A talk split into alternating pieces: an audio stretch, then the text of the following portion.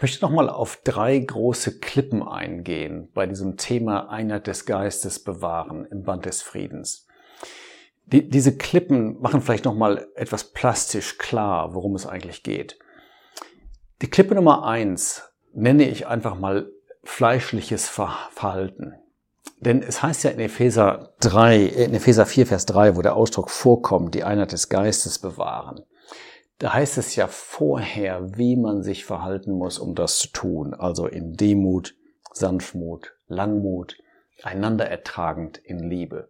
Und das heißt, wenn wir hochmütig sind, wenn wir unsere Meinung durchboxen wollen, wenn es einen Führungskampf gibt, all diese Dinge oder auch ein, ein aufbrausendes Verhalten, einfach Zank und Streit, wie das bei den Galatern war, wenn ihr einander beißt und fresst, seht zu, dass ihr nicht verzehrt werdet. Ja, wenn das die Atmosphäre ist, dann ist das vollkommen gegen die Einheit des Geistes. Und die Lösung dafür ist natürlich die, dass wir in der Kraft des Geistes leben. Dazu müssen wir verurteilen im Selbstgericht, was wir falsch gemacht haben. Und dann beschäftigt der Geist uns mit dem Herrn Jesus. Wir ahmen ihn nach und dann können wir besser und mit der Hilfe des Geistes das praktizieren. Ja, diese Eigenschaften und dadurch dann die Einheit des Geistes bewahren. Klippe Nummer zwei hat zu tun mit dem einen großen Grundsatz, der vorgestellt wird in Epheser 1 bis 3, nämlich der Einheit des Leibes. Ich gebe einfach mal ein paar Beispiele, um das plastisch zu machen. Ja, wie sehen Verhaltensweisen aus, die dem entgegenlaufen? Beispiel Nummer eins wäre, man ähm, formiert, man, man bildet irgendwie, man gründet eine Kirche mit nationalen Grenzen. Das wäre so ein Beispiel dafür, dass man eine Grenze zieht im Leib Christi, die nicht vorgesehen ist und die Gottes Gedanken einfach entgegenläuft. Dasselbe, praktisch denselben Fehler kann man natürlich auf andere Art und Weise machen, indem man sagt, wir bilden eine Organisation, eine Benennung, eine Gemeinde und da muss man Mitglied sein, vielleicht sogar getauft sein dort, um dort Gemeinschaft zu haben. Das wäre ein Zaun, den man zieht durch den Leib Christi, wenn man so will. Ja, man würde dadurch praktisch die einen Gläubigen von den anderen Gläubigen trennen. Und das wäre vollkommen gegen den Grundsatz des Leibes Christi. Genauso wäre es gegen den, den Grundsatz des Leibes Christi, wenn man sagen würde, nur an unserem Ort ist der Leib Christi. An einem anderen Ort ist auch ein Leib, aber wir sehen das als getrennt an, als wenn es mehrere Leiber Christi gäbe. Paulus sagt in 1. Korinther 12, Vers 27, nicht etwa ihr seid der Leib Christi, sondern ihr seid Christi Leib ohne Artikel.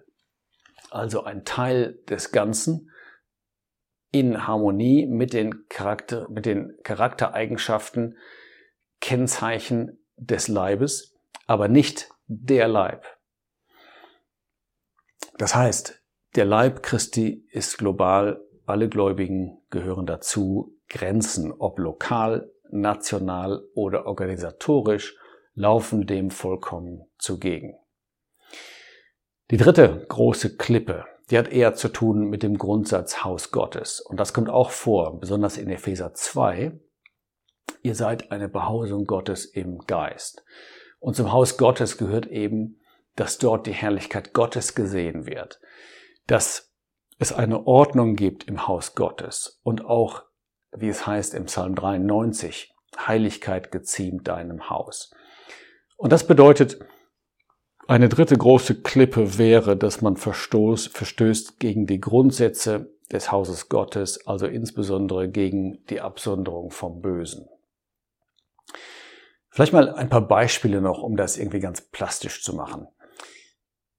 Nehmen wir mal an, in Apostelgeschichte 18, als dieser Brief geschrieben wurde, um Apollos zu empfehlen.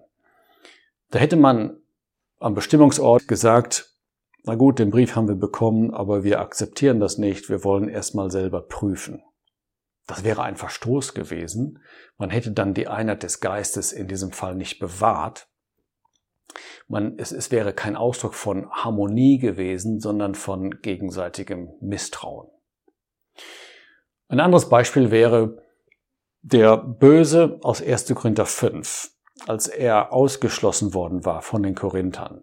Nehmen wir einmal an, er wäre an einen anderen Ort gereist, Thessalonik oder wo auch immer, wo es schon eine Versammlung gab und er hätte sich dort den Christen angeschlossen und die hätten ihn aufgenommen, obwohl sie das wussten. Dieser Mann ist ausgeschlossen worden in Korinth. Das wäre genauso entgegen der Einheit des Geistes gewesen. Interessanterweise ja, wissen wir, dass dieser Mann ein Gläubiger war, der sich nur schwer versündigt hatte. Das heißt, er gehörte immer noch zu dem einen Leib.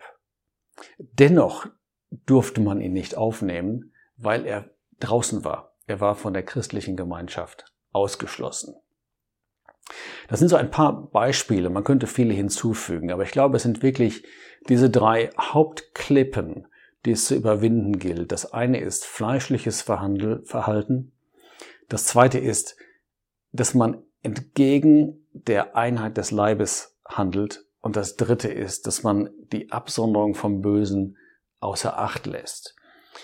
Positiv ausgedrückt, der Geist möchte, dass Christen in Harmonie ihren Weg gehen, und zwar nicht nur am Ort, sondern auch darüber hinaus.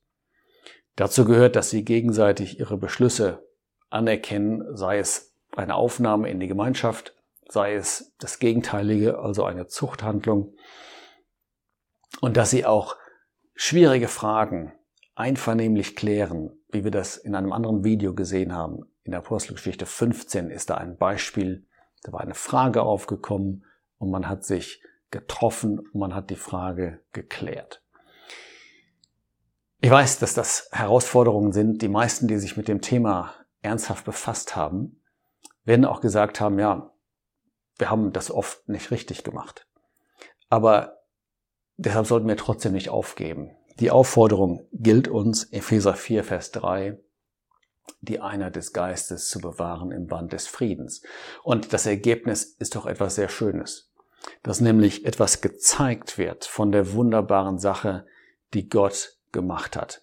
Dass es ein Leib gibt auf der Erde, bestehend aus allen Gläubigen, verbunden mit Christus im Himmel und dass es Gläubige gibt, die im Einklang mit den Gedanken des Geistes handeln und auf diese Weise die Einheit des Geistes bewahren.